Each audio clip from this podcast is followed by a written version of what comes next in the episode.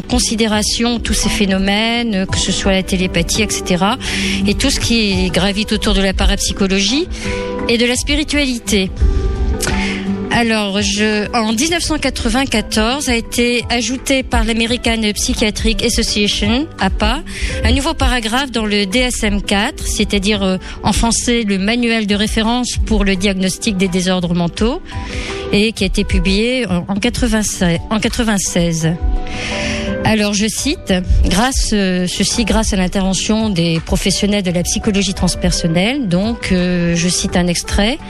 Les états psychospirituelles, crise mystique, communication avec l'au-delà, NDE, ne sont plus considérés comme les effets d'un désordre mental. Ils font désormais partie de l'expérience humaine normale et peuvent être soutenus si nécessaire par une assistance psychologique et non réglés avec un traitement psychiatrique comme auparavant.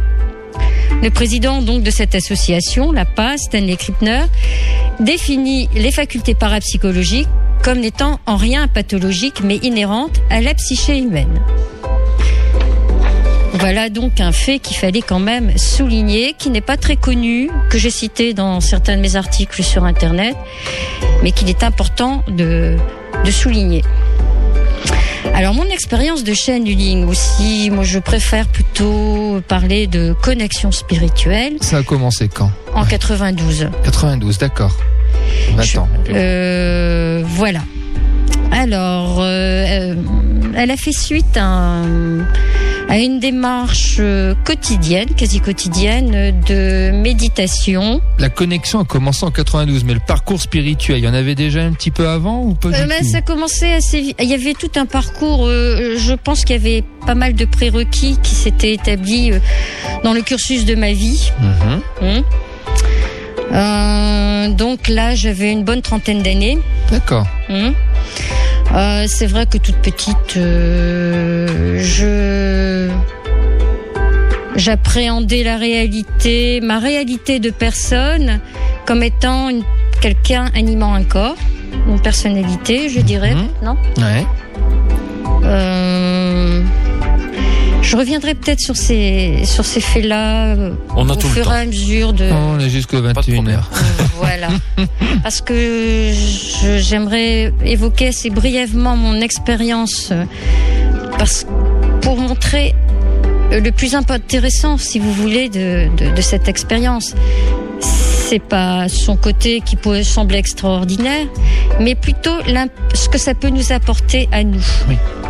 C'est pas pour parler de moi, de mon expérience, de Anne Duflo, non. Euh, je témoigne parce que euh, je trouve qu'il est important de témoigner et que cette expérience, vous le verrez, nous appartient à tous. D'accord. Donc, euh, j'avais, euh, je pratiquais des méditations proches du yoga mental, hein, euh, donc euh, qui a pour but d'essayer de ralentir euh, le grand bavard qu'on a dans la tête, hein, Mhm. avec toutes ces pensées qui nous trottent dans la tête. euh, ah, il faut que je fasse ceci, il faut que je paye mes factures, euh, ou alors il faut que que je pense à ceci ou que je pense à cela. Oui, c'est bon, tout ce que chacun connaît euh, quotidiennement et qui nous envahit énormément. Euh, donc, euh, je notais les pensées qui me venaient à l'esprit pour mieux me comprendre, mieux me sonder, parce que le but c'était surtout d'être davantage, euh, d'évoluer psychologiquement, d'être davantage, de mieux me connaître moi-même, afin d'aller davantage mieux à la rencontre vers les autres, de les voir tels qu'ils sont Mhm. de voir mon environnement tel qu'il est. Et c'est ainsi que euh, bien j'ai commencé à recevoir, euh, enfin à recevoir, je dis recevoir maintenant, mais à l'époque euh, je croyais que c'était simplement de, jolis poèmes, des. Mais alors la signature déjà était assez assez particulière. Ange de Sirius. Je dis ah bon, qu'est-ce que c'est donc euh, Oui. Expliquez-nous. Ange- hum, D'accord, ok. Les messages reçus, Ange de Sirius, d'accord. euh, Voilà. Ouais. Et donc, euh, ça m'a. Je suis en train, excusez-moi. je- Ouais, mais vas-y, vas-y, vas-y. euh, je voudrais retrouver un message important. D'accord. Elles Oui. étaient un petit peu en désordre, excusez-moi. Il n'y a pas de mal. Beaucoup de papier sur la table, c'est tant mieux. Et Ça veut dire qu'il y a beaucoup de choses à dire. voilà. Et là où j'ai commencé à avoir, si vous voulez, une sorte de confirmation de validité, c'est lorsque j'ai reçu. Bon, je reviens, excusez-moi, je suis un petit peu décousue. Donc les deux premiers messages étaient espacés d'un mois. Ils se suivaient vraiment. Et il commençait à m'expliquer dans un langage assez symbolique la structure de l'univers. Alors je tiens à préciser que je, je suis titulaire du bac à, à 4 philo et lettres, plus deux années d'études de formation pédagogique, donc une, euh, tout à fait incompétente dans le domaine euh, cosmologie, etc. Mhm.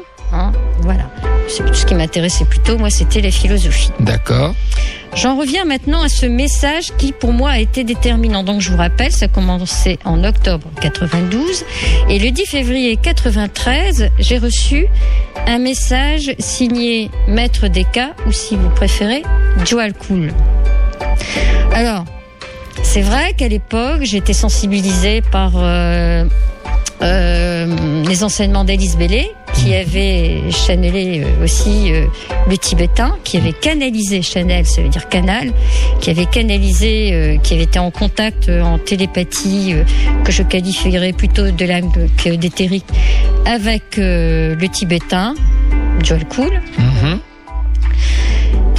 Et ce message, donc, euh, je l'ai reçu le 10 février 93, je vais vous le lire. Alors, le Qigong est l'enseignement permettant d'atteindre la purification nécessaire afin de vivre en tant que monade.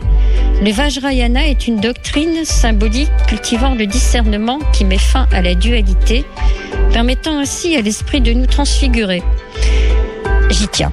Qu'est-ce donc que le Qigong? Alors, Ouais. je ne savais pas ce que c'était. Le Qigong, je l'avais orthographié S-H-I et plus loin G-O-N-G, alors que ça se, ça s'écrit plutôt Q-I-G-O-N-G.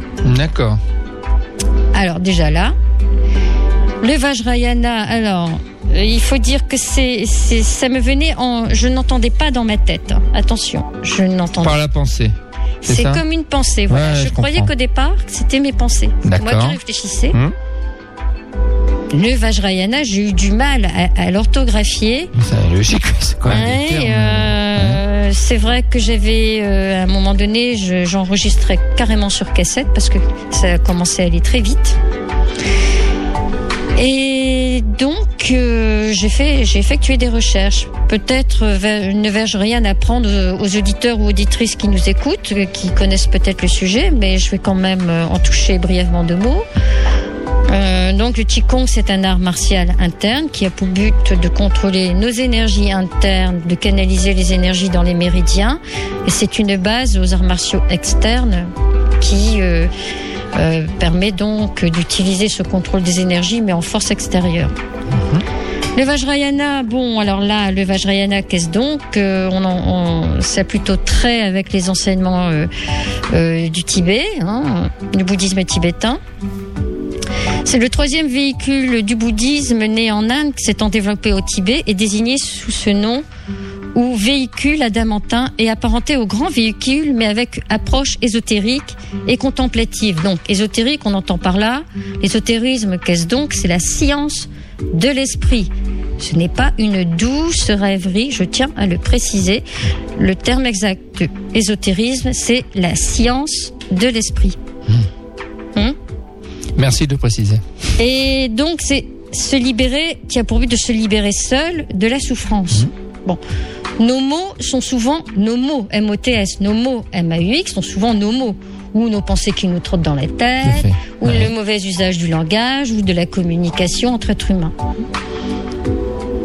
Alors, ensuite, je tiens à préciser que j'avais quand même quelques connaissances sur ce qu'était Joel Cool, à savoir que il avait été contacté, comme je vous l'ai dit, par euh, télépathie supérieure par Anne Bellé, ésotériste anglaise, mais aussi par Madame Blavatsky, tous deux écrivains théosophiques. Et quelques temps après, même je dirais bien longtemps après, donc là je rappelle, euh, je rappelle la date, hein, on était au 10 février 93 et on arrive en, l'automne 2001, je tombe sur un livre qui s'intitule Le maître tibétain, Joël Cool, sa vie neuve de Michel Coquet. Bon, c'est vrai que je vais être amenée à citer beaucoup d'ouvrages, mais c'est pas un but commercial, vous le comprenez bien. Euh, J'ai appris dans ce livre que dans son ancienne vie, selon Michel Coquet, le maître tibétain Cool aurait été Arya, Sa... excusez-moi, Arya Sangha, le créateur du troisième courant du bouddhisme, le Vajrayana, discipline dont j'eus confirmation de l'existence exactement le 25 novembre 93 euh, euh, suite à un livre que, qui m'est tombé dessus sur le bouddhisme Vajrayana en 96. Quand, quand tu dis tomber dessus, ce sont des recherches que tu as fait ou tu es dans une librairie, tu les as trouvées Ben, ou disons on t'a que mené vers ces livres-là? J'avais le j'avais trouvé une vague dé- définition du Vajrayana et puis ensuite je suis allée me promener dans une librairie D'accord. Faut essayer de se renseigner sur le Et, sujet. Oui. et, et je me suis et, et- et- et ce livre m'a m'a interpellée. J'ai j'ai eu envie d'aller dans un rayon bien précis et je Mhm. suis tombée dessus. D'accord. L'ai acheté, je l'ai étudié. Enfin, étudier c'est un bien grand mot. J'essaye Si, encore. si. Ça, ça ne s'étudie pas du. C'est un petit bouquin, mais il est très dense. Ah, ça s'apprend, ça se remémore. Enfin bon, euh, J'y vais, j'y retourne, je laisse, j'y retourne. Bon, enfin bref. d'accord. Donc, euh, ce livre, je vous le rappelle, je l'ai lu en 2001, et là j'ai eu confirmation que, eh bien, ce supposé maître tibétain Joel Cool, euh, qui m'avait conseillé d'étudier le, le Qigong, mais aussi le Vajrayana, aurait été, en réalité, dans une autre vie, à l'initiative de, de ce courant, le Vajrayana. D'accord. Alors euh, là, j'ai quand même été assez interpellée. Je reviens donc euh, euh, suite à, à ce message que j'avais reçu en novembre 93. Quel- Quelques années après, en 96, je tombe sur une affiche euh, dans la ville où je résidais à l'époque qui parlait du tai chi. Tachi, oui, bien sûr. Mhm. Mhm. Et puis, euh, j'ai regardé, j'ai. J'ai euh, j'ai dit oui, mais c'est pas du Qigong ça. Donc j'ai quand même téléphoné à, à l'enseignante, hein, une chinoise, et qui m'a expliqué que le Tai Chi Chuan, c'était une succession de, de mouvements de, de de, de Qigong. C'est l'application du Qigong, mais dans le mouvement, dans une suc- succession, pardon. Je connais, j'ai vu Le. Oui, c'est un petit peu la base, l'assouplissement de, de ceux qui y en a pratiquent beaucoup qui en arts- font, hein, d'ailleurs, Les hein, arts martiaux externes en réalité. Tout à fait. Voilà. Bon, alors, euh, bien. euh, alors, dans ces, dans ces enseignements, euh, cette première série d'enseignements, euh, comment dire, euh, euh, émanait d'une vibration que je qualifierais de bleu doré. Donc, je les ai compilés dans un petit manuscrit. de même que les dessins que je recevais de la même façon. Hein. Et ce manuscrit, je l'avais intitulé Enseignement de la lumière bleu dorée. J'avais essayé. On va en parler juste après. On va faire notre deuxième petite pause musicale. En attendant, Amy va nous rappeler le numéro. Oui, si les auditeurs ont des questions, donc à nous poser tout au long de l'émission, envoyez le code Pacifique P-A-C-I-F-I-C au 3637 avec vos coordonnées complètes et on vous rappellera ou au 069 730 332 depuis la France et l'étranger 0032 69 730 332. Enquête spirituelle. Chaque semaine avec Thomas et Laurent. De retour pour cette émission Enquête spirituelle où on parle de channeling, channelisme ou channel. Et d'ailleurs, on va rentrer dans le vif du sujet maintenant. On va un peu vous expliquer ce que c'est. Ah. Plutôt notre invité qui va Voilà. nous expliquer. C'est ce que j'allais dire. C'est surtout Anne qui va nous expliquer euh, c'est quoi les connexions spirituelles. Ça Oui, c'est très. revient. De ouais. quoi on parle oh, Tout compte fait, c'est simple. C'est plus simple qu'on ne le pense. Bon.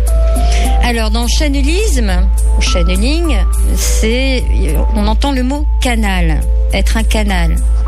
D'accord Alors, quand on canalise, euh, le- la personne qui canalise, on l'appelait euh, Chanel. Voilà. Euh, mais le, ch- le channeling, si vous préférez, mm, est différent du spiritisme, du contact spirit.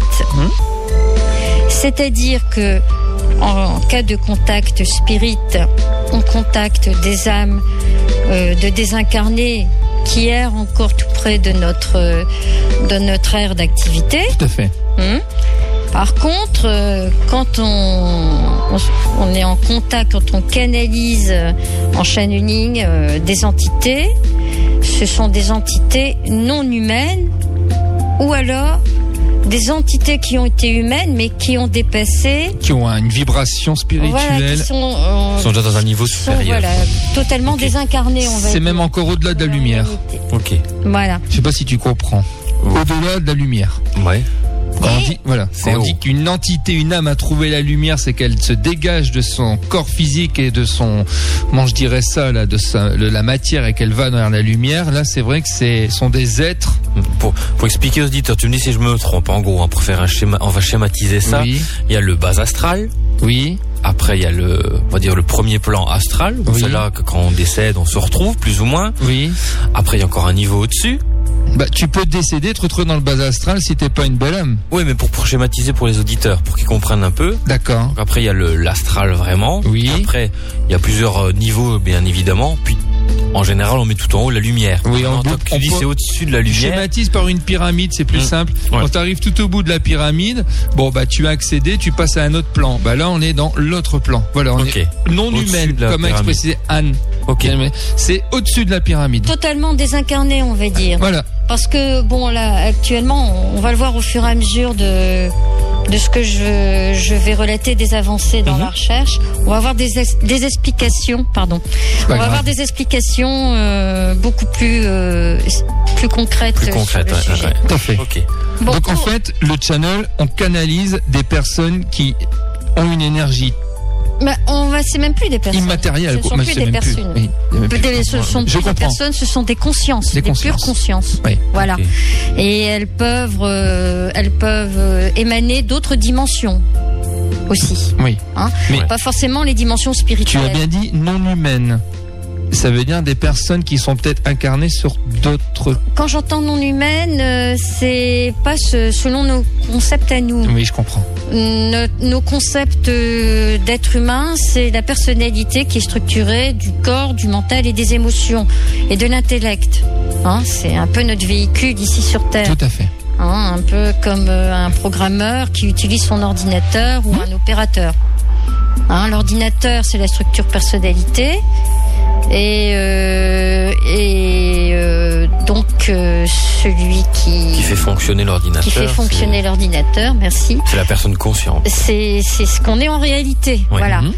Et, et moi, c'est c'est ce que je, ce que je qualifie d'être authentique. C'était c'était aussi la démarche de, de, de ma méditation, d'essayer de me contacter moi en réalité en dehors de tout formatage de ma vie humaine, c'est-à-dire éducation, etc. Ouais. Alors, à titre d'illustration, je vais vous donner un message qu'ils m'ont, c'est supposé en entité, on va dire, euh, m'ont donné du principe de connexion, comment euh, comment ça se passait. hein.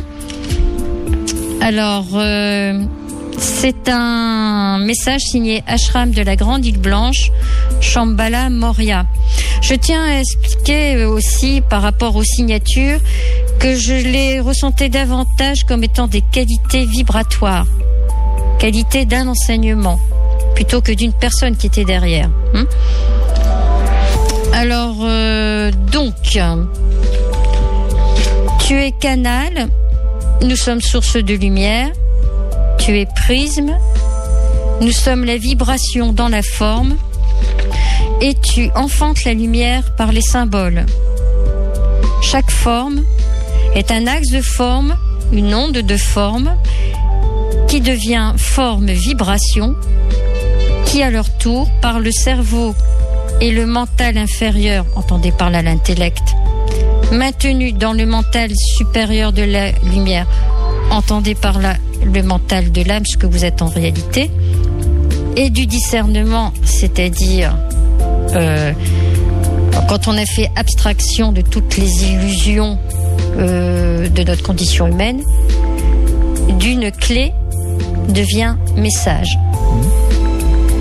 Voilà. Et alors, ce qui est intéressant, c'est que la théorie des, euh, champs morphogénétiques émane, dont le l'auteur, le créateur est Rupert Sheldrake. Rupert Sheldrake, euh, qui est biologiste, spécialiste de la biochimie et de la biologie cellulaire, membre de l'Académie royale des sciences et professeur à Cambridge. Il a élaboré cette euh, euh, théorie à partir de 81. Hein? Alors, qu'est-ce que les champs morphogénétiques? Dans morphogénétique, vous avez le mot, vous avez morpho qui veut dire forme et génétique qui génère. C'est-à-dire, imaginez un peu un, potentiel, euh, euh, quelque chose qui est latent, qui, qui est là, qui demande qu'à se concrétiser, à se précipiter en, en forme. Voilà. Et à un moment donné, euh, les circonstances font que, eh bien, euh, cette, euh, ce champ, ce moule qui est là, euh, tout est, c'est un peu comme un programme qui demande à être actualisé par un ordinateur, si vous préférez. Ouais, fait une mise à jour. Voilà, c'est ou- ou à, con- à- se manifester plus exactement. Ouais. hein. Par exemple, vous avez euh, un logiciel qui vous permet de voir une image. hein, euh, vous avez plusieurs formats de fichiers. Si euh, vous n'allumez pas déjà votre ordinateur, bah, il n'y a, rien- logiciel. il y a rien qui se passe. Mhm. En plus de ça, si vous n'utilisez pas le bon logiciel, bah, votre image, vous pas. ne pourrez pas lire, vous pourrez pas la lire. Euh, donc, euh, c'est un peu comme se, co- se connecter sur un web cosmique, si vous préférez le channel. Ouais, Bon, c'est une, c'est une métaphore, mais je pense que imagé, quoi. Mm. euh, on peut, on peut dire ça. Ok. Alors, euh, la théorie des champs morphogénétiques de Rupert Sheldrake a été euh, développée dans, principalement dans deux de ses ouvrages, Une nouvelle science de la vie et La mémoire de l'univers. D'accord. Et à chaque fois, tu as des signatures différentes? Oui, j'avais des signatures différentes, c'est pour ça que je préfère dire pour l'instant que c'est quelque, quelque part, il y a euh, des, des gens qui sont passés euh, dans notre monde, qui ont fait des recherches, qui ont tellement mis de concentration dans leurs recherches, dans leur démarche spirituelle et dans, leur- dans tout ce qu'ils ont euh, trans- transmis en, en- d'enseignement, qu'ils en ont laissé une trace quelque part. On dit c'est dans l'air. C'est dans l'air. Ce qu'on appelle en ésotérisme l'égrégore, Mhm. Eh bien, euh, on peut le rapprocher des champs morphogénétiques de Rupert Sheldrake et euh, aussi en parlant de la résonance morphique, c'est-à-dire plus qu'une plus une chose se produit, plus elle a tendance à se produire et à se répéter. Et c'est pour ça qu'il est très important de contrôler nos pensées, de ne pas se laisser euh, entraîner euh, dans le défaitisme, surtout à l'époque actuelle, parce que s'il y a de l'ombre, il y a de la lumière. Et plus il y a d'ombre, plus il y a de la lumière. Ouais. Il suffit de regarder du bon côté. Mhm. Donc, euh, si on commence à avoir des pensées euh, noires, euh, être dégoûté de la vie, euh, c'est vrai qu'il y a de quoi en ce moment quand on voit tout ce qui se passe dans le monde. Bah, J'ai un message d'espoir à faire passer. On a en nous, euh, comment dire, une force incroyable.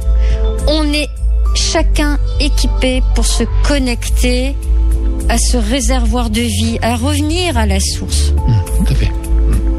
Voilà.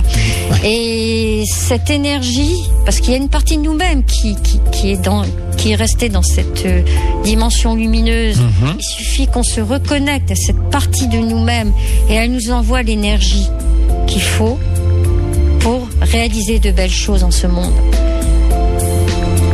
Voilà. Tout à fait. Je, je en profite pour dire ça. c'est Mais s'il y a des messages à faire passer, on est là pour. On est là pour Voilà, moi c'est un message d'espoir. Oui. la vie, la vie vaut, vaut le coup d'être vécue. C'est vrai qu'on a tous, toutes et tous en nous cette conscience. Tous et tous en nous. Alors c'est vrai qu'on l'oublie parfois avec notre vie trépidante matérielle, ou parfois même on l'a décidé de l'oublier, quitte à ne plus du tout l'oublier et à même devenir euh, assez hargneux vers ceux qui ont cette conscience. Et pour celles et ceux qui l'ont, euh, euh, bah c'est vrai que c'est un parcours, c'est quelque chose de beau, c'est c'est c'est spirituel, c'est. Il faut que les gens s'en rendent compte, surtout maintenant. Mais, mais la, c'est- hargne, la hargne est compréhensive. La hargne est compréhensive et c'est souvent la, manifesta- la manifestation d'une faiblesse. On est tous passés par là. À un moment donné dans notre vie, on a traversé le désert. Euh, on a eu des moments de désespoir. De euh, qui n'a pas connu Ouais. au moins un moment dans sa vie euh, la, la traversée du désert. Et il y a un autre message que je voudrais faire passer. Vas-y. Je témoigne également de cette connexion spirituelle euh, à laquelle j'ai accédé sans drogue. Simplement à la force de mon âme, euh, animée par mon amour de la vie. Il ne faut pas se droguer, il ne faut pas boire d'alcool pour accéder à ça. Des gens me disent mais bah pourquoi tu rigoles euh, On est dans une fête ou pourquoi tu ris Pourquoi tu J'ai j'ai t'as bu j'ai le même souci que toi, tu sais. euh, tu, tu as bu de fois j'ai eu euh, droit Tu as bu euh, T'as pris quelque chose? Bah non. Moi non, j'ai pas besoin de ça pour être préjugés, être heureuse. forcément. Ouais, J'ai plein d'amour à donner, j'ai plein d'amour à recevoir. Tout simplement. L'amour avec un grand A, pas l'amour euh, comme on l'a. j'ai j'ai eu droit aussi. Alors pour en J'ai à revenir tout. Enfin. à, à ces personnes qui ont de la hargne, il faut comprendre que c'est frustrant quelque part de voir quelqu'un devant soi et de pas pouvoir y accéder. Et c'est peut-être aux personnes qui qui ont enfin euh, euh, ouvert cette porte d'emmener, d'entraîner, de, de dire, de montrer le chemin. Hey, vous pouvez y arriver. Bien sûr. J'y suis bien arrivé, Bien moi. sûr. Je suis pas, je suis quelqu'un d'ordinaire. Je ri- j'ai rien d'exceptionnel. Simplement, j'ai eu envie de me, me connecter à, à, la, à la vie, dans, dans tout ce qu'il y a de beau dans l'univers, euh, qu'on appelle Dieu, peu importe, peu importe, peu importe les religions, peu importe. C'est pas ça qui compte. C'est, c'est ce qui, c'est le fruit qui en ressort. Tout à fait. Ouais, ouais. C'est vrai que peut-être qu'on est une connexion très matérialiste et c'est vrai que si on se donnait un peu la peine de d'ouvrir notre conscience, pas notre cœur, parce que c'est complètement, ça n'a rien à voir, parce que bon, la con- Quoi que c'est lié, parce que si tu, si conscience, le cœur, c'est lié, c'est ce que, ouais, ouais, ouais, Oui. tout à fait. Si- Si on se donnait la peine de, de, de vouloir ouvrir notre cœur, notre conscience et d'aller, euh, on pourrait se connecter euh, très très facilement au, au spirituel. On va faire une pause, c'est ce que tu disais, Laurent? Tout à fait. Et puis après, il nous restera une grosse dizaine, quinzaine de minutes avant le, Le journal. le JP, c'est ça Non pas, non pas un prénom, hein, mais, euh, mais le journal parlait. Et puis on continuera sur les connexions, spiri le connexions euh, spirituelles avec euh, Anne euh, juste après. Et si vous avez des questions, Eh oui. nous en pouvoir rappeler, n'oubliez pas que vous pouvez Eh nous oui. joindre par SMS. Et oui, Mais on se envoyez. préoccuper à manger son chocolat. Ouais, non, On est, on est gâtés là ce soir. Envoyez le code Pacifique P-A-C-I-F-I-C au 3637 avec vos coordonnées complètes, votre question et on vous recontacte. Ou 50 centimes le message, Oui, faut 50 préciser. C'est pas cher. Hein. Sinon, il y a le 069 730 332 et depuis la France et l'étranger, le 0032 69 730 332. C'est Amy qui vous répondra. Bien sûr, je suis sur la là. liste. Donc Pacifique au 36 37, envoyez vos euh, messages.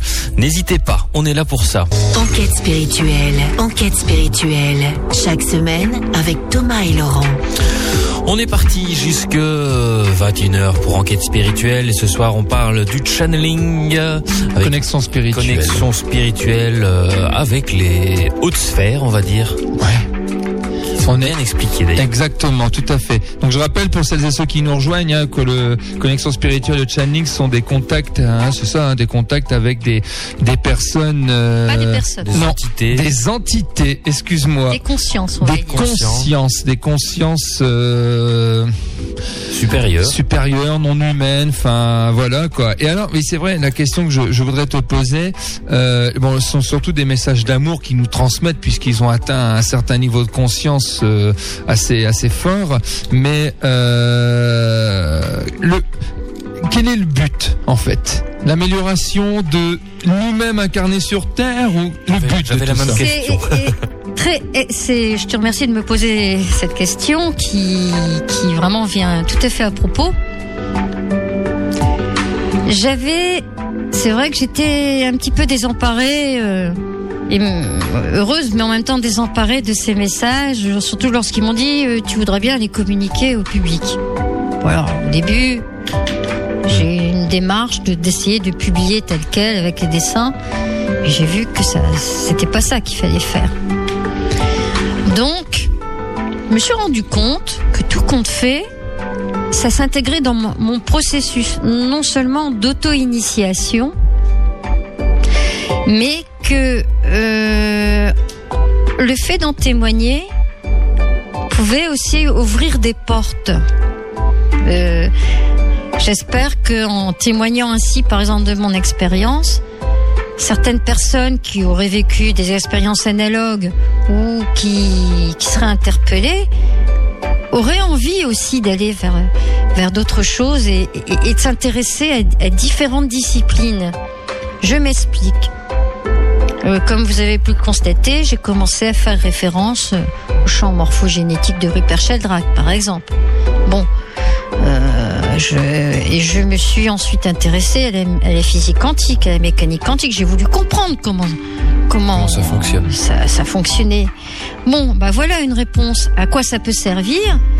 Sinon, de se faire euh, ren- rencontrer, on va dire, en interdisciplinarité, et le monde scientifique et le monde dit ésotérique, pour qu'on ait un peu, euh, qu'on ait davantage une vision en trois dimensions de ce que nous sommes en réalité, et euh, de mieux nous comprendre, euh, de comment dire, et puis et puis d'évoluer, de progresser tous ensemble.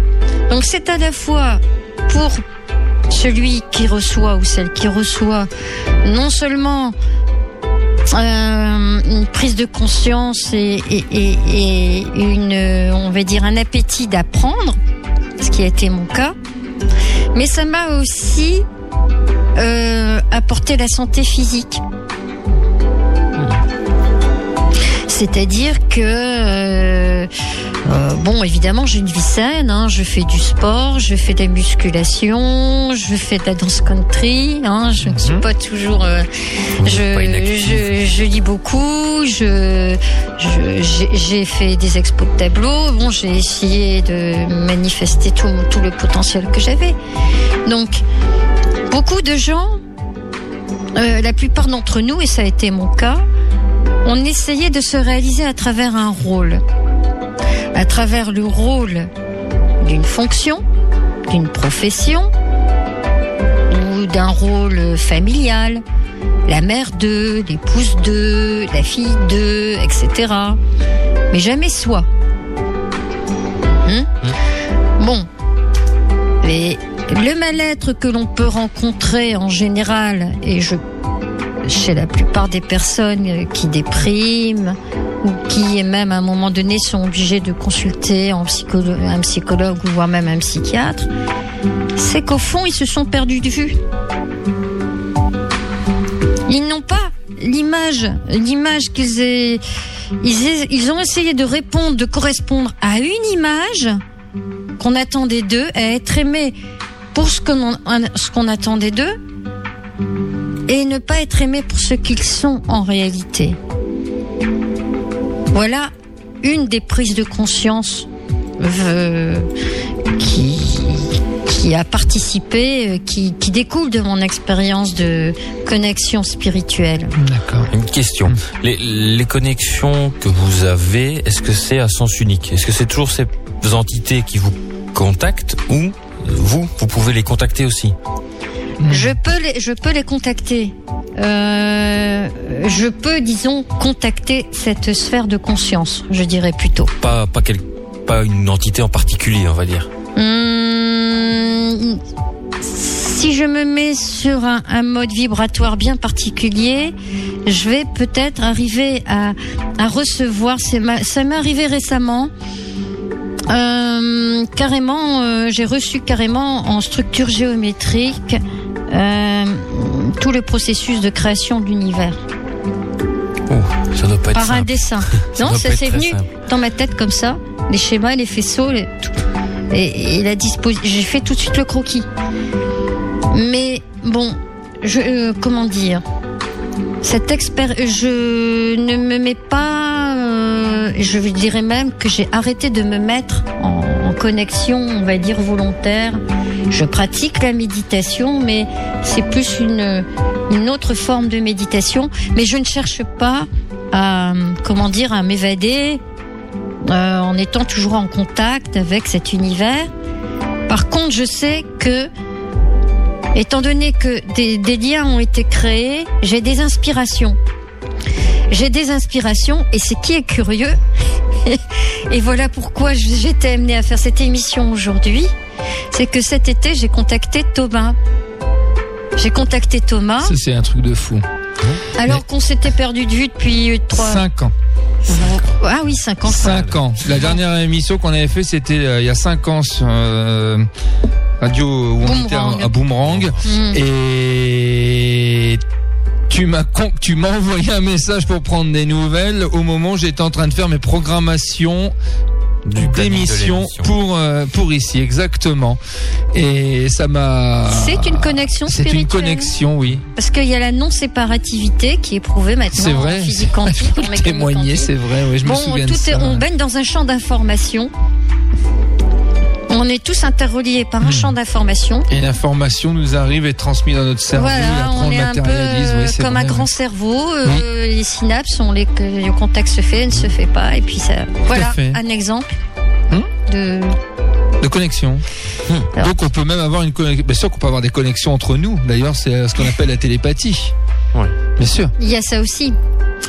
Euh, donc, euh, je tiens à préciser que là, vraiment, c'était des expériences de channeling qui me sont arrivées, mais je n'ai jamais cherché à les reproduire euh, comme. Vous n'aviez euh, pas des questions à leur poser tout simplement. bah, bah, Pourquoi bah, vous me contactez ils, vous ils me ont répondu, ils ont, et si, ils ont répondu à mes questions, Mm. tout compte fait.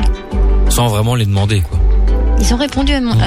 à- J'avais ouvert mon cœur et mon esprit à, à, à, à la- à la vie de l'univers, qu'on- ce qu'on appelle Dieu. Je, je m'étais en méditation. J'ai dit voilà, je m'ouvre. Je veux, je veux savoir quelle est ma place, ce que je dois faire. Et puis tout m'est arrivé.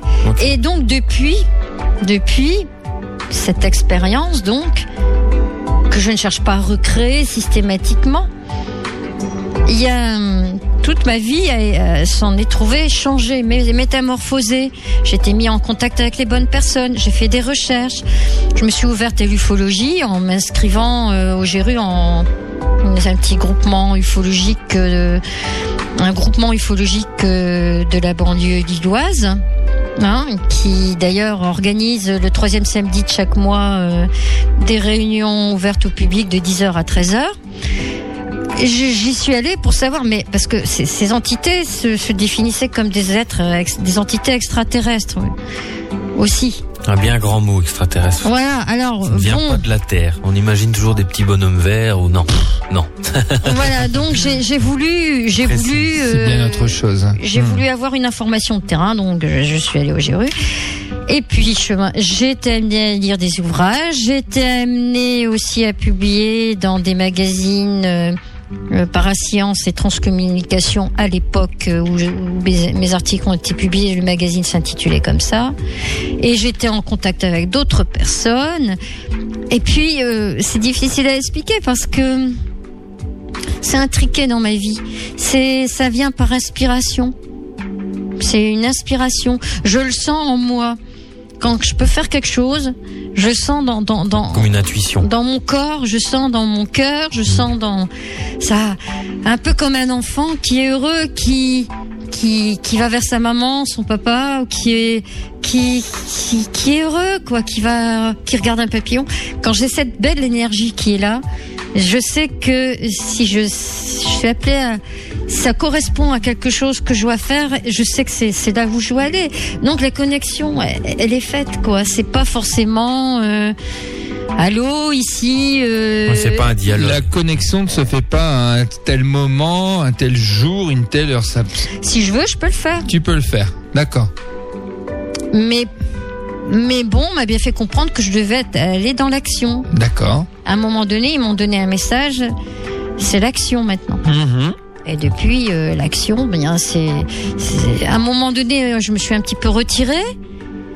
Et maintenant, euh, ben c'est, incarner tout ça dans la réalité, quoi. Mhm. Euh, partager. euh, je tiens à préciser que je gagne aucun argent, j'ai pas publié de bouquin à ce sujet. C'est Mhm. simplement un, un partage, un partage, c'est Eh ben, tout. Regarde. Témoignage. Voilà. Voilà. On y est. ça se fait. On y est. C'est une connexion spirituelle. Tout à fait, bien sûr, de toute manière. voilà. Quelque part, euh, c'est, il y a pas de, y a pas genre le hasard n'existe pas, et c'est d'une évidence quoi. hein. Ces connexions qui se font. Bon, il y a Anne qui est là pour en témoigner. Moi, euh, d'autres titres Voilà, par la on- des maillons des chaînes. tout Voilà. fait.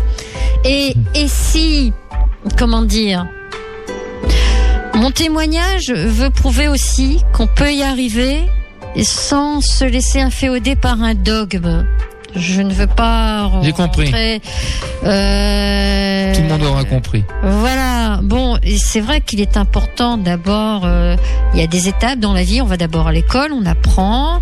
On va d'abord à l'école maternelle, on grandit. Ensuite, on en vient. Ben, après, euh, au stade adulte, eh ben, on, on, se- on doit se lancer tout seul, quoi. Il faut, faut y aller. Puis c'est payant. C'est payant. C'est, on a l'autonomie, l'autonomie spirituelle. Qui ne veut pas dire que je que je dénigre euh, des confessions qui existent, qui ont leur importance, qui ont leur raison d'être et que je respecte. Tout à fait. Eh ben, moi, c'est dit. Hmm? C'est dit. Alors, si vous voulez, je peux vous parler des différents. Ben, ça sera sûrement après le flash info. Ok. Ouais, tout à l'heure, ce qui serait intéressant, c'est de parler, euh, euh, de faire un peu le point sur les recherches scientifiques. oui, justement. Hein Parce que bon, il y a Melvin Morse, euh, personnellement que j'ai lu, qui est justement un livre qui s'appelle Connexion, bah, Connexion divine, hein, c'est pas ça, Connexion spirituelle. Connexion spirituelle en plus le livre. Euh, Donc on pourra ah, non, non, non, non, attends. Connexion divine. divine, divine, connexion. Oh, Ouais, ouais, c'est la même chose, c'est la même chose. euh, oui, mais enfin. Voilà. faut- Donc on va faire une approche scientifique en deuxième partie et ça sera, ça sera intéressant. Allez, à tout de suite. Enquête spirituelle. Enquête spirituelle. Chaque semaine avec Thomas et Laurent. De retour avec notre invité de ce soir et on va parler du chanolisme et maintenant on va rentrer dans les détails scientifiques. Oui. On va faire une approche un peu plus scientifique et des recherches avec Anne, parce que c'est vrai que bon, Anne nous a expliqué euh, euh, qu'est-ce qu'étaient les connexions spirituelles. hein, on a très très bien compris. Et maintenant, on va voir un petit peu, ben, euh, par rapport à, à elle-même, son vécu, euh, ce qu'elle, euh, son point de vue aussi en même temps, et toute la recherche scientifique, parce qu'il y a quand même des beaucoup de, de personnes, même de la médecine, du milieu scientifique, qui Oui, Hein, de, de- d'accord. plusieurs disciplines qui se qui apportent des éléments de, de, de réponse d'après les recherches que j'ai faites et lectures. Et je vais rebondir sur euh, ben, les effets de la méditation. Euh, le, Dalai, Lama avait ouvert un congrès de neurosciences en novembre 2003 à Washington, auquel participaient 30 000 spécialistes. Une étude scientifique a été menée euh, sur des méditations avec mantra, et moi je pratiquais des méditations avec mantra, et des sons, bols chantants et percussions. Bon, la pratique régulière de la méditation euh, permet l'ouverture des chakras. Bon, je ne vais pas expliquer, je crois que vous l'aviez abordé déjà dans, vos émissions. Entre autres. Oui. Hein On aura certainement encore dans le temps l'occasion Bon, d'aborder. euh, la montée de la Kundalini, ou si vous préférez, euh, la- une meilleure circulation, euh, une meilleure connexion, on va dire, avec l'énergie vitale qui nous entoure, etc., et qui nous connecte aussi avec d'autres mondes. Et cette euh, montée de Kundalini euh, active les expériences d'état modifié de conscience, les facultés psy, et donc, euh, la Kundalini, c'est quand même important de préciser, est la force vitale qui nous permet de nous maintenir en vie au moyen de l'inspiration et de l'expiration. Donc, dans mes méditations, il y avait tout un travail qui était fait sur la respiration, sur l'alignement des différents corps. Et il y avait, seul- il y avait bon, euh, le corps physique. Là, on va parler plutôt du corps éthérique, qui est considéré comme un principe physique qu'il fallait euh, aligner avec les énergies euh, harmoniser avec les énergies émotionnelles, les énergies de l'âme et le mental pour que créer une sorte de faisceau, tout compte fait, d'alignement avec cette partie de nous-mêmes qui est dans une autre dimension qu'on peut pas percevoir, mais dans laquelle on est intriqué. Alors bien sûr, euh, certains, je l'ai dit, je pense en début d'émission, que des, émotions fortes, le, deuil, la perte d'une personne, non, non, je ne l'ai pas dit, le deuil, la, perte d'une personne, euh, l'acte amoureux, etc., euh, peut entraîner aussi des états modifiés de conscience en agissant sur euh, notre cerveau. Euh, Notre cerveau, c'est une, une, usine tout compte fait euh, électrochimique, hein, euh, très, très puissante. Euh, enfin, la comparaison est un petit peu basique, mais on peut dire ça. Alors, cette forte tension émotionnelle euh, était abordée entre autres par euh, Ahmed, docteur en psychologie et psychanalyste, qui est cofondatrice de l'Institut des champs limites de la psyché, notamment dans son livre euh, Parapsy- Parapsychologie et psychanalyse. Bon, elle a un site internet, hein, vous pouvez, euh, si, vous tr- euh, si vous tapez Institut des champs limites de la psyché ou Johar Ahmed, D-J-O-H-A-R-S-I-A-H-M-E-D. Vous pouvez trouver facilement son site internet. Alors, euh, donc son institut euh, a pour finalité, euh, je, cite, hein, je cite donc Johar l'étude et la pratique et les applications des états de conscience dits non ordinaires dans les domaines du développement personnel et de la psychothérapie. Ça se situe 15 rue de la Bargue à Paris. Voilà. Euh, bon, la méditation, ça a été abordé. Et maintenant, je tout à l'heure dans les méditations, je vous ai parlé des mantras. Oui. Bon, le son, les bols chantants, etc. Ça a une raison d'être. Ça a une raison d'être. Par exemple, le son homme. Le son Ouais, qu'on peut entendre partout. ouais. Ouais. Bon, c'est un son que d'ailleurs je pense que je, je- l'ai entendu dans un petit CD euh, qui avait été fait euh, euh, à partir des fréquences euh, lumineuses euh, des astres, des étoiles, du soleil. Ça avait été transformé en son et j'ai reconnu des sons que moi j'ai entendus lors de méditation. Donc, voilà un exemple hein, euh, de ce genre d'indices qui m'ont confirmé que euh, je ne je ne fantasmais pas, que je ne délirais pas, que euh, bon, il y avait c'est quand même étonnant de voir qu'on entend les mêmes sons, euh, les mêmes les chants d'une étoile, ça correspond à un son que vous avez entendu par exemple. Mhm. Alors je vais parler maintenant euh, des travaux du docteur euh, Bernard Auriol, médecin, psychiatre et psychanalyste.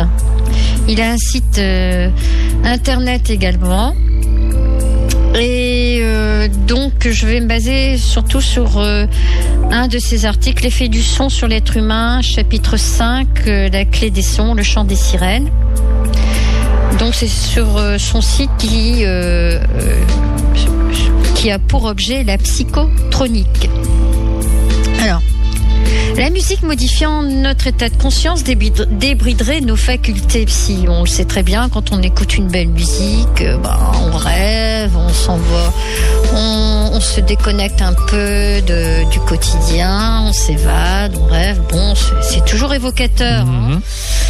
Euh, bon, ces facultés psy sont euh, couramment euh, inhibées, bridées par euh, notre intellect, hein, tout ce qu'on nous a développé à l'école, etc., qui est utile. Mais on nous a oublié de rééquilibrer, cela en développant également les qualités intuitives qu'on localise dans le cerveau droit. Donc, qualité, intellect, tout ce qui est trait à l'intellect qui gauche, cerveau gauche, et qualité intuitive, cerveau droit. Bon. Alors, le son, selon Bernard Auriol, exercerait une influence sur la charge électrique du cerveau. Bernard Auriol cite Tomatis dans un des articles que, j'ai précisé tout euh, précédemment. Alors c'est sur son site internet Stress, Yoga et Psychotronique. Je le cite. L'oreille n'a pas été uniquement faite pour écouter, c'est un organe de charge en potentiel électrique du cerveau. Alors nous verrons plus tard dans les travaux de Michael Persinger que l'on peut provoquer des états de modifiés de conscience en perturbant l'activité électrique du cerveau, notamment au niveau des lobes temporaux. Alors toujours dans le même article de Bernard Auriol, il évoque l'effet des sons et des mantras dans la pratique du Vajrayana, et on y revient, Mhm. par les moines tibétains, et des sons très graves sur le chakra de base, c'est-à-dire le chakra racine qui est en bas de notre colonne vertébrale. Et qui, lui, s'il est bien équilibré, bien, euh, bien activé, répond en octave supérieure avec le chakra euh, coronal, qui, lui, permet de nous mettre, quand il est ouvert et harmonisé, en connexion spirituelle avec les autres dimensions. Parce qu'en réalité, on a au moins euh, on a d'autres chakras au-dessus de, de, de nous. hein, parce qu'on est un corps physique contenu dans un corps de- d'énergie, euh, on- un peu comme les, les poupées russes, tout compte fait. hein, Ouais, c'est- ouais, ouais. Ouais. Bon, je vais pas trop trop développer le sujet parce que là, ça serait trop long. Ouais, bon, on comprend bien, voilà. c'est bien On imagé. comprend. On comprend. Alors, euh, et puis parlons des NDE Oui. que Oui, vous euh, avez certainement. Ça va être prévu l'année prochaine et. euh, Alors, ouais. alors les NDE, je vais expliquer. NDE, c'est l'acronyme de Near Death Experience, expérience proche de la mort. Euh, nous, en France, on préfère expérience de mort, enfin en langue Expérience de mort française. hein. Ouais, EMI. Voilà. Euh, expérience de, euh, de dire en français, pardon, expérience de mort imminente, EMI. Et nous allons voir après, notamment grâce aux travaux de Jean-Jacques Charbonnier, que ben on ne parle plus maintenant de d'expérience de mort imminente. Mais j'y arriverai à la suite. D'accord. Ok. Bon, je vais faire un bref topo hein, euh, euh, des, des différents chercheurs, de l'historique des recherches sur la NDE Ouais, c'est intéressant ça. et que j'ai trouvé dans le livre euh, de de Régi- Régis et Brigitte Duteil Oui, concernant euh, la réalité supralumineuse. Je l'aborderai ultérieurement, je préciserai le titre après. Alors, donc grâce à la lecture de ce livre, j'ai pu re- reconstituer l'historique de- des chercheurs. Alors, euh, en 69, il y a d'abord eu Elisabeth Kubler-Ross, le psychiatre américain, dernier instant de la vie on descending. Alors, certains vont dire, mais au fait, euh, qu'est-ce que ça a à voir avec la connexion spirituelle? Bah, Ça a tout à voir. Parce que il est convenu que des expériences, les expérienceurs de NDE euh, on active après un potentiel spirituel ou de faculté psy ou de créativité euh, dont ils s'étaient privés auparavant ou, ou ils avaient été privés par, euh, leur cursus de vie. Bien. Alors en 72 après on a Raymond Moody, docteur en philosophie et médecin. Il a débuté sa recherche en 65. Euh, le, fait déclencheur de sa rencontre, euh, le fait déclencheur de, cette, de sa recherche a été sa rencontre avec un professeur de psychiatrie qui lui apporte son témoignage de N2 euh, alors qu'il a été en état de mort clinique deux fois, puis par un de ses étudiants. Et suivi après cela son, son enquête qui lui a permis de recueillir 105 150 cas. Alors, euh, certainement que les auditeurs, les auditrices doivent connaître euh, son ouvrage très célèbre, La vie après la vie. Super Il y a eu deux tomes hein, d'ailleurs. hein. Oui, il y a Ah, eu hmm. pas mal. euh. On arrive en mai 77. Kenneth Ring, un sociopsychologue qui fait, euh, qui a fait une approche plus fouillée et scientifique que que Raymond Moody dans le sens où, euh, sans discréditer les travaux de Raymond Moody bien sûr, mais il a eu une autre approche lui. Il a fait beaucoup de recoupements, de statistiques, euh, ce qu'on ce qu'on pourrait, euh, ce que certains scientifiques demanderaient. Oui, mais c'est bien beau tout ça, mais nous on veut des statistiques, on veut euh, de la répétitivité, on veut, euh, voilà, hein, c'est c'est ce qu'attend un scientifique. Et, et c'est quelque part un exercice de rigueur qui, qui est payant quand on l'applique, parce que euh, ça nous permet de ne pas nous égarer non plus dans des recherches, euh, de vaines recherches. Donc, euh, il esquisse une théorie sur une analyse basée sur la théorie holographique de Pribab, dont nous parlerons aussi tout à l'heure.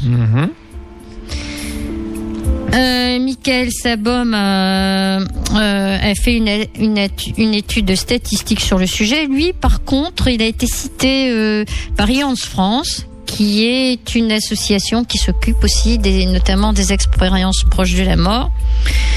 Et euh, donc, euh, il est médecin. hein, alors là, je, je ne sais si quelqu'un pourrait m'informer exactement s'il est plutôt neuro en, en neuro, euh, comment dire, neurologue ou, ou cardiologue, ça m'aiderait beaucoup parce que j'ai essayé de trouver des informations à ce sujet, mais Pas bien grave. mais bon.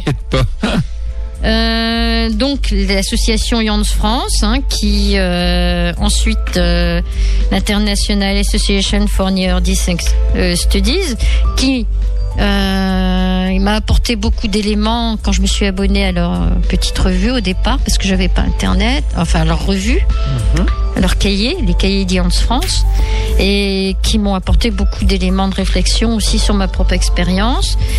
Et ensuite, j'en Et ensuite, ce sera juste après la pause musicale. Spirituel, enquête spirituelle. Chaque semaine avec Thomas et Laurent. De retour en quête spirituelle pour la grosse dernière demi-heure de l'émission. Et on va, on rentre bien sûr dans le vif du sujet par rapport à ce qu'on euh, on parle de ce soir du channel, du channeling ou channelisme, on peut trouver un peu tous les termes, les connexions spirituelles. Et c'est bien d'ailleurs, on parlait de, de bouquins, de références. Il faut pas hésiter, hein. notre invité peut euh, bien évidemment tout communiquer sans souci. Il n'y a pas de contrat de pub derrière, donc euh, il n'y a pas de problème.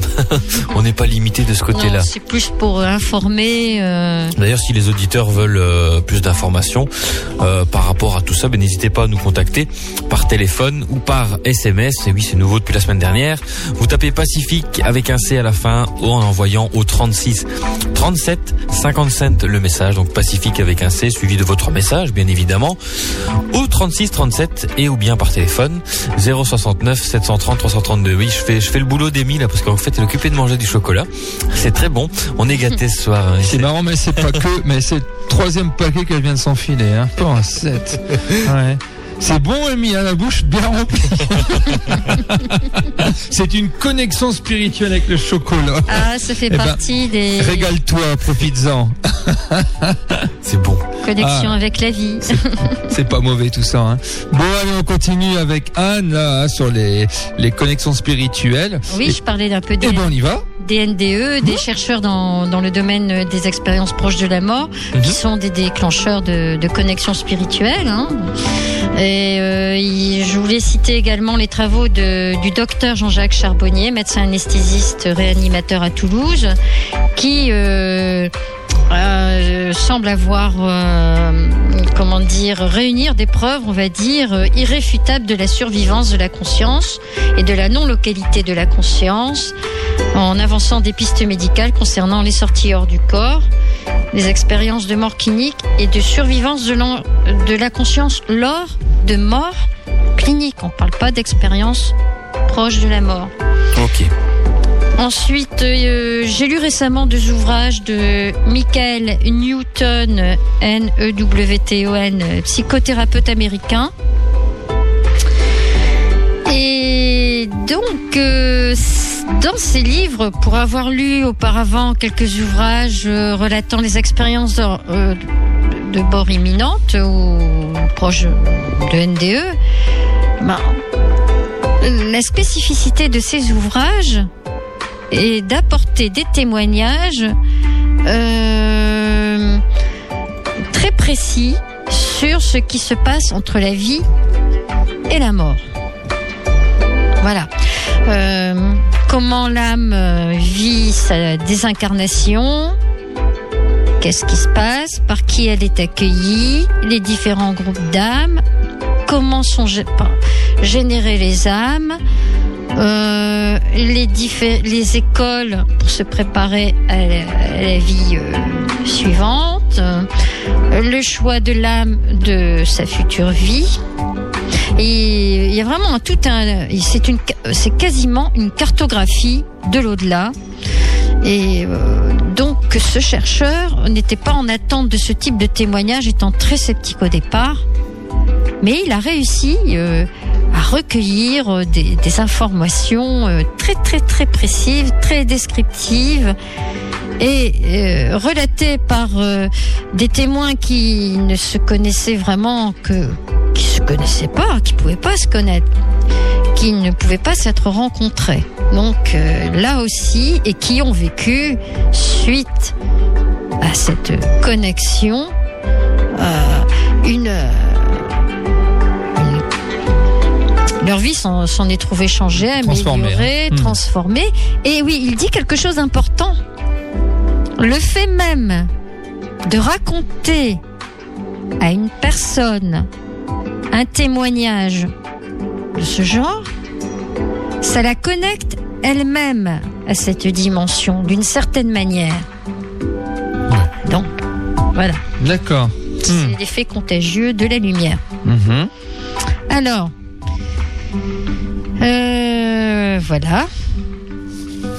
Et je vais aborder après les travaux de Melvin Morse que euh, vous devez connaître, hein, mais j'en parlerai après. hein. Euh, je ferai quand même le parallèle tout de suite entre ce qui est euh, entre les témoignages, certains aspects des témoignages de Michael Newton. Le processus d'incarnation, donc qui est relaté euh, par Michael Newton, euh, fait penser à des choses euh, euh, euh, partagées par Melvin Morse dans son ouvrage La divine connexion. Hein Il cite Michel Talbot. Notre cerveau construit la, la réalité objective de manière mathématique en interprétant des fréquences qui ne sont que les projections ultimes d'une autre dimension, un ordre plus profond de l'existence au-delà du temps et de l'espace. L'esprit est un hologramme enrobé dans un univers holographique. Ces ouvrages évoquent aussi des cas de rencontres avec des entités qualifiées de voyageurs interdimensionnels et d'âmes extraterrestres. Les deux livres qu'il a publiés sont Souvenirs de l'au-delà et Journée dans l'au-delà. Il y a ensuite Kenneth Ring qui lui fait aussi le parallèle entre les abductions. Alors qu'est-ce que les abductions là on entre un peu dans l'ufologie. Ce sont des témoignages de personnes supposées avoir été enlevées à bord de vaisseaux extraterrestres. Et les NDE, c'est-à-dire que les personnes qui ont vécu des abductions, tout comme les personnes qui ont vécu des NDE, ça enclenche chez elles le même processus de connexion spirituelle. Kenneth Ring, donc, euh, à l'époque où il a écrit notamment son livre, a occupé une chaire de psychologie à l'université du Connecticut. Euh, ce livre, euh, où il relate toutes ses recherches à ce sujet, s'intitule Projet Oméga. Il y a d'autres déclencheurs, hein, bien sûr, mais on va aborder tout ça et si vous le voulez bien, je vais vous parler Mais on le veut bien. Euh, des travaux de Melville Morse Oui. concernant surtout dans euh, la- pour euh, travaux qui ont permis de répondre à ma question. Mais comment mon cerveau fonctionne-t-il? Comment mon cerveau réagit-il?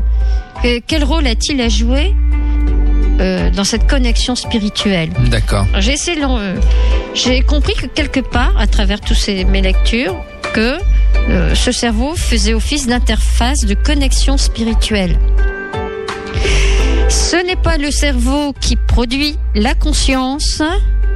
Et ça, de plus en plus le, de chercheurs dans le monde scientifique reviennent de cette, euh, euh, de cette idée reçue que, euh, au fond, la conscience que nous sommes est une sécrétion du cerveau.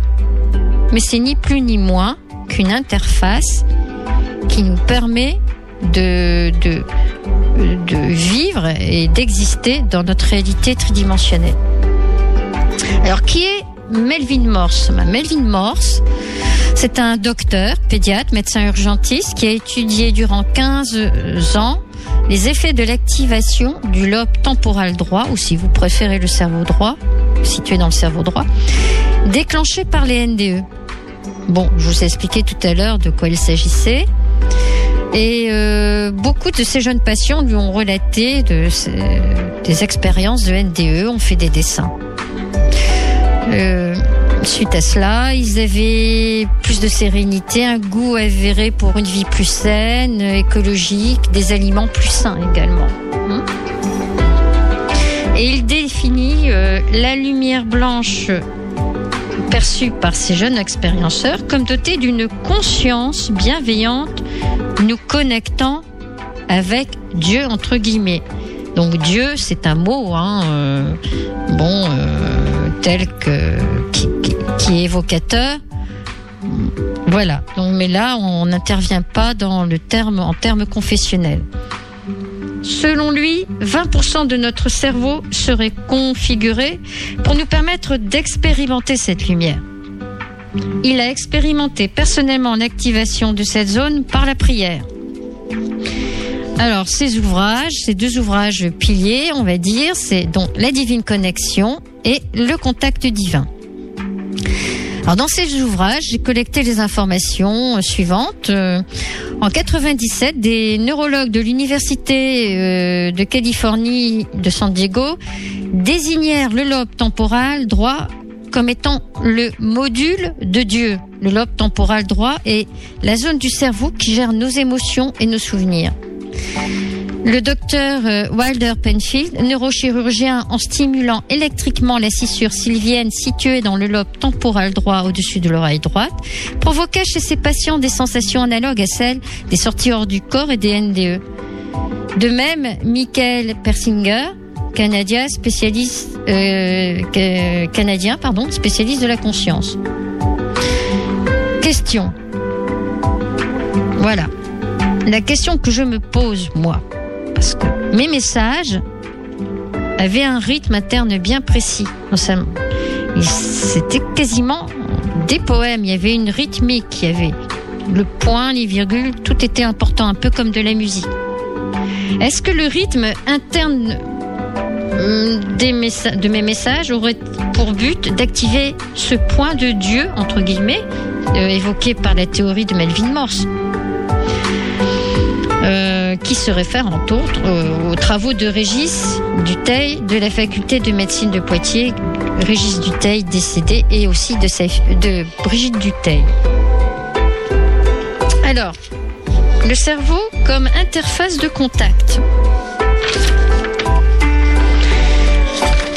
On a une information, euh, toujours dans le même livre, La Divine Connexion, une, citation du docteur Jane. Hein.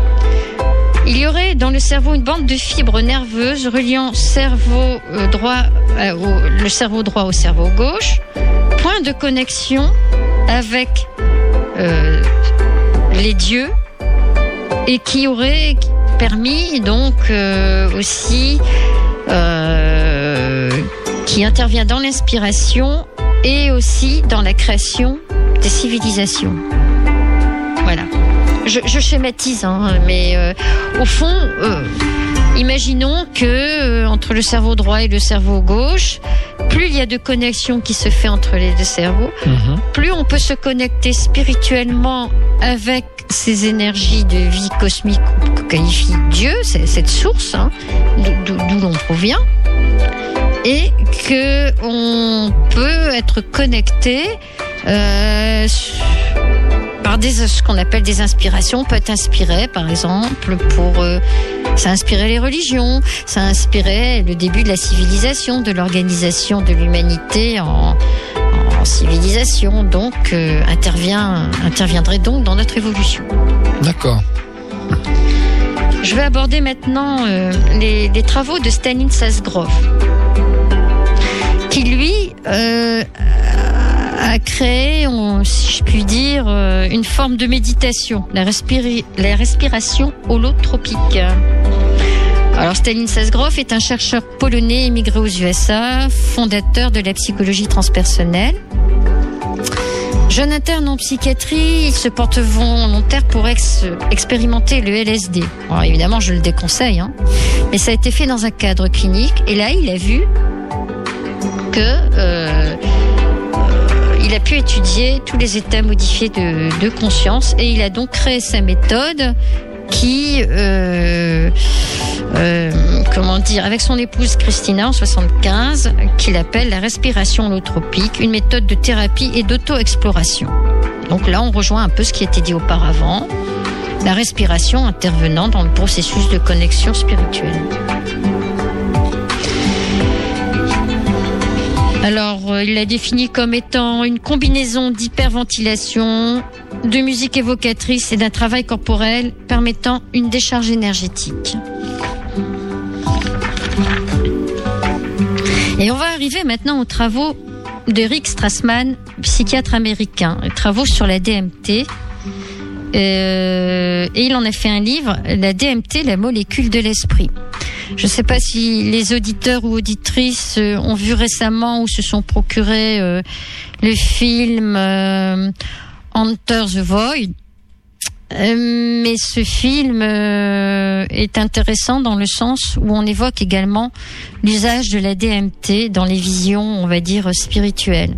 Évidemment, je, je déconseille tout usage de drogue pour la connexion spirituelle. Alors DMT, la molécule de l'esprit, donc euh, est l'acronyme de diméthyltryptaminine, molécule produite par la glande pinéale ou épiphyse, notamment lors de la naissance par voie basse et d'essai. Alors, il a fait un protocole d'injection intraveineuse de cette DMT en réglant tous les dosages sur des étudiants euh, dans un cadre clinique. Et là, il a pu euh, euh, voir comment euh, ce qui se passait dans le cerveau et ce qui comment à quel niveau le cerveau permettait cette connexion, on va dire spirituelle. D'accord. Fait une petite pause, Anne, et on revient tout à l'heure pour d'ici 2-3 minutes pour la fin. Enquête spirituelle, enquête spirituelle. Chaque semaine avec Thomas et Laurent. Et on entame la dernière ligne droite de l'émission avec notre invitée Anne Duflo qui nous parle du channeling, channelisme et channel, connexion spirituelle. euh, Il y a plein de trucs. J'ai déjà mis euh, plein de références sur le forum de l'émission. Ah, génial. Euh, Il tarde pas, Laurent, il va vite. On Hein. travaille hein, ici derrière. Ah, faut pas croire, faut pas croire N'hésitez qu'il pas. fasse du solitaire avec ses deux écrans de télé hein. N'hésitez pas à aller jeter un œil sur le site de la radio www.pacificfm.be. Il y a déjà quelques informations. Voilà.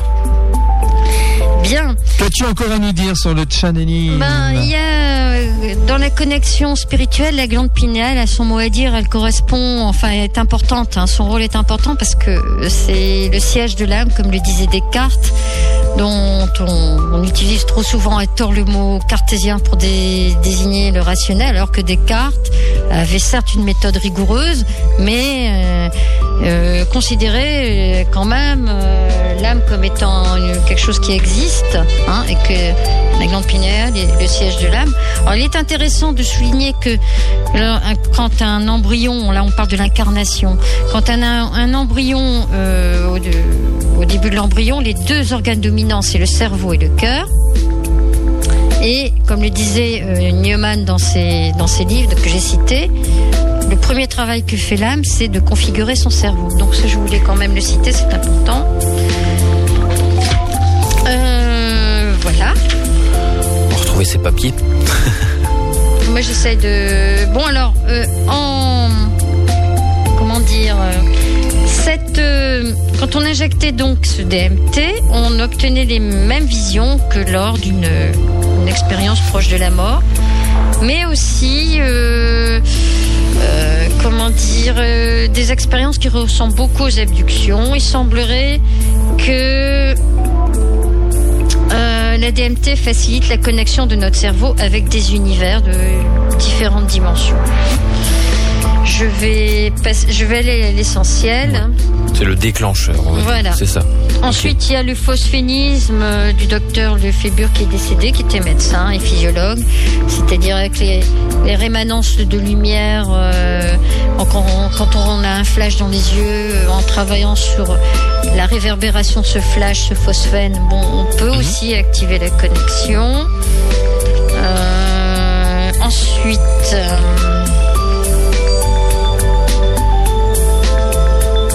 Tout oui.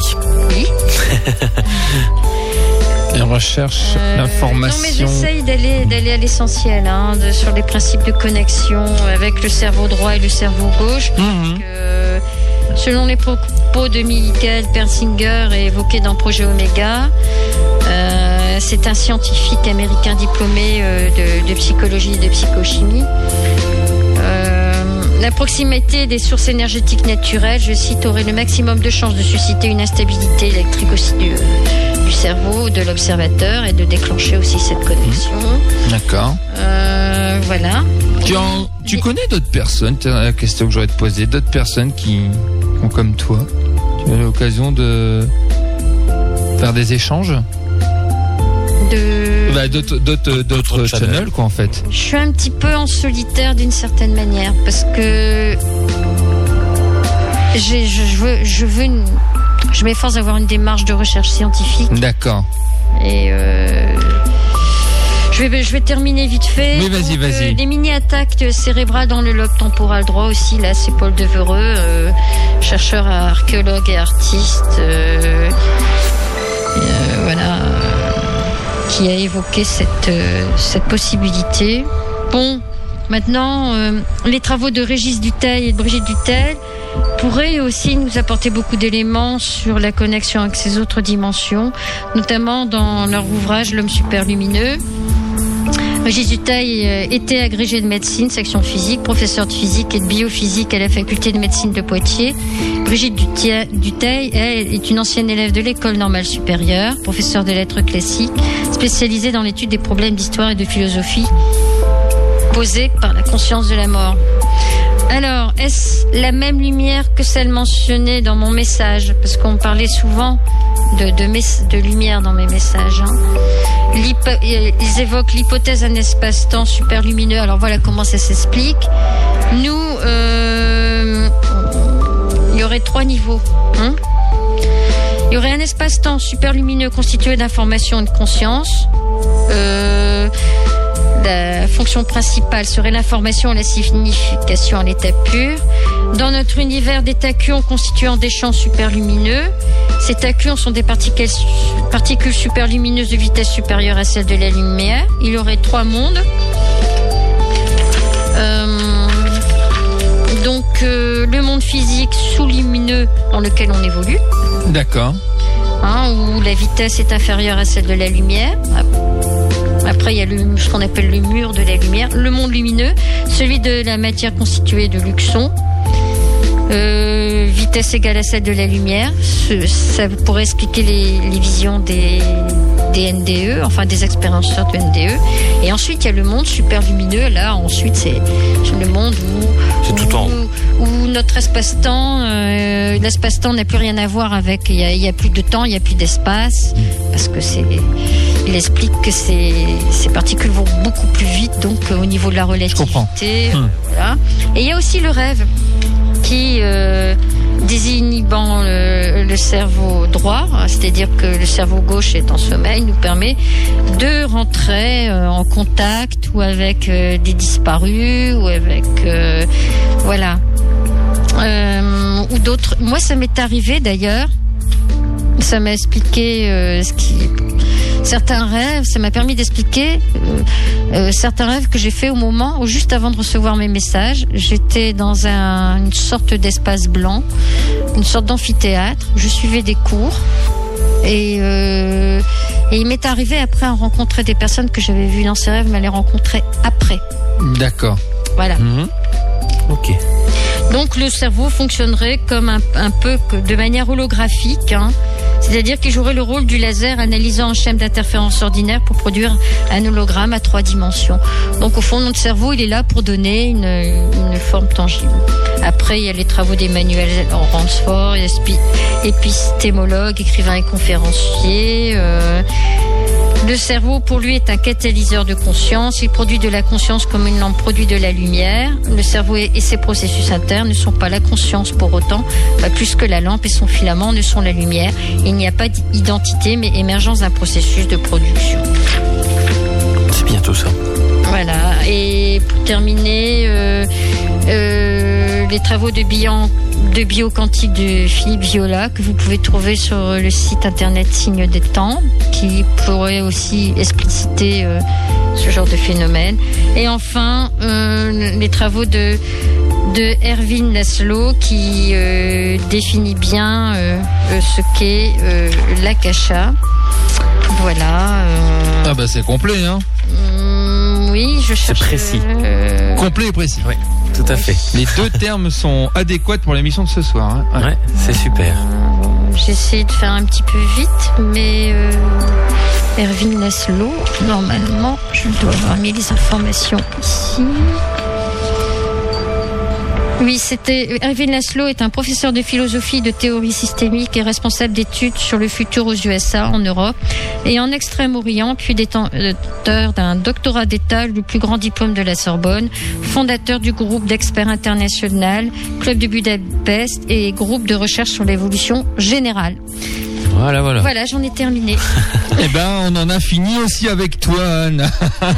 Vous avez été courageux de m'écouter. Non, on n'a pas été courageux, on a appris énormément de choses et euh, franchement, l'approche scientifique, tout ça, ben, on avait besoin en même temps, parce que bon, ça fait partie d'enquête spirituelle, hein, d'avoir aussi des informations qui émanent euh, On voit les, de tous les côtés. tous horizons. Ouais. Ouais. Et oui, les scientifiques se penchent sérieusement, contrairement à ce qu'on veut nous faire croire.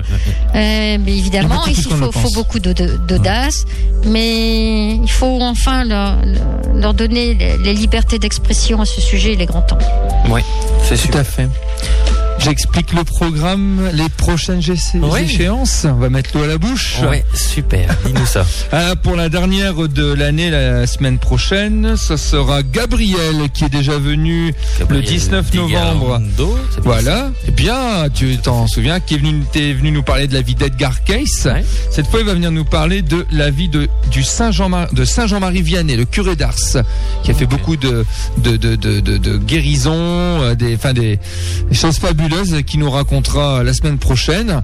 Ensuite, on fera une pause, hein, c'est les réveillons. Donc, on, reviendra le 7 janvier 2011 avec une sacrée émission. On va faire les prédictions de l'année 2011. Donc, il y aura moi-même, il y aura Isabelle qui est déjà venue, la tarologue, qui m'a donné son accord dimanche puisqu'on s'est vu à Cambrai. Voilà. Encore peut-être une ou deux autres personnes pour faire de la voyance et on va parler des prédictions de l'année pour en grande ligne et puis en même ouais. temps bah, les auditrices auditeurs pourront appeler on lancera un appel on fera le maximum pour qu'ils nous appellent et on essaiera de, de développer certaines choses le 14 janvier 2011 on aura Umberto Molinaro qui viendra nous parler des crop circles et le 21 janvier 2011 on aura une psychothérapeute Noël Barbeau de la ville d'Elem je sais pas si tu connais Non. non C'est pas loin. qui viendra nous parler de guérir sa vie. Voilà. Je ne, le reste, le reste, ça se travaille. Voilà. N'oubliez pas le site internet avec le forum www.pacificfm.be, le groupe Facebook, vous tapez enquête spirituelle. Euh, Il y a plein de moyens de nous contacter. Il y a aussi le site de Thomas, c'est thomasmedium.com tout simplement. Ou au 06 98 81 05 08. Ou de l'étranger, c'est 00 33. 33 6 98 98 98, hein, vous me comprenez. 81 05 08. Voilà. Anne, grand merci. Merci à vous euh, de votre accueil et puis encore félicitations pour vos émissions qui sont vraiment une libération de la parole. Merci C'est le but. Ok, on va continuer comme ça et on fera des émissions de toujours aussi intenses avec euh, la liberté de parole dans le milieu spirituel. Et on N'est-ce pas, salue- mon cher Laurent Tout à fait. Et on salue tous les gens qui nous écoutent en podcast Oui. aussi, parce qu'il y en a beaucoup. Oh oui, oui. Et vous pouvez aussi télécharger l'émission pour ceux qui n'écoutent pas en podcast. Eh bien, vous pouvez la télécharger sur internet. C'est mis à jour toutes les semaines. Vous pouvez même vous endormir avec. Voilà, un moyen Voilà. de réécouter ça dans son iPod, dans son iPhone, dans plein de choses. Exactement. Merci beaucoup. À la semaine prochaine, à tout le monde. À prochain, un bon un week-end. Un bon week-end qui commence. À très vite. Au revoir, merci.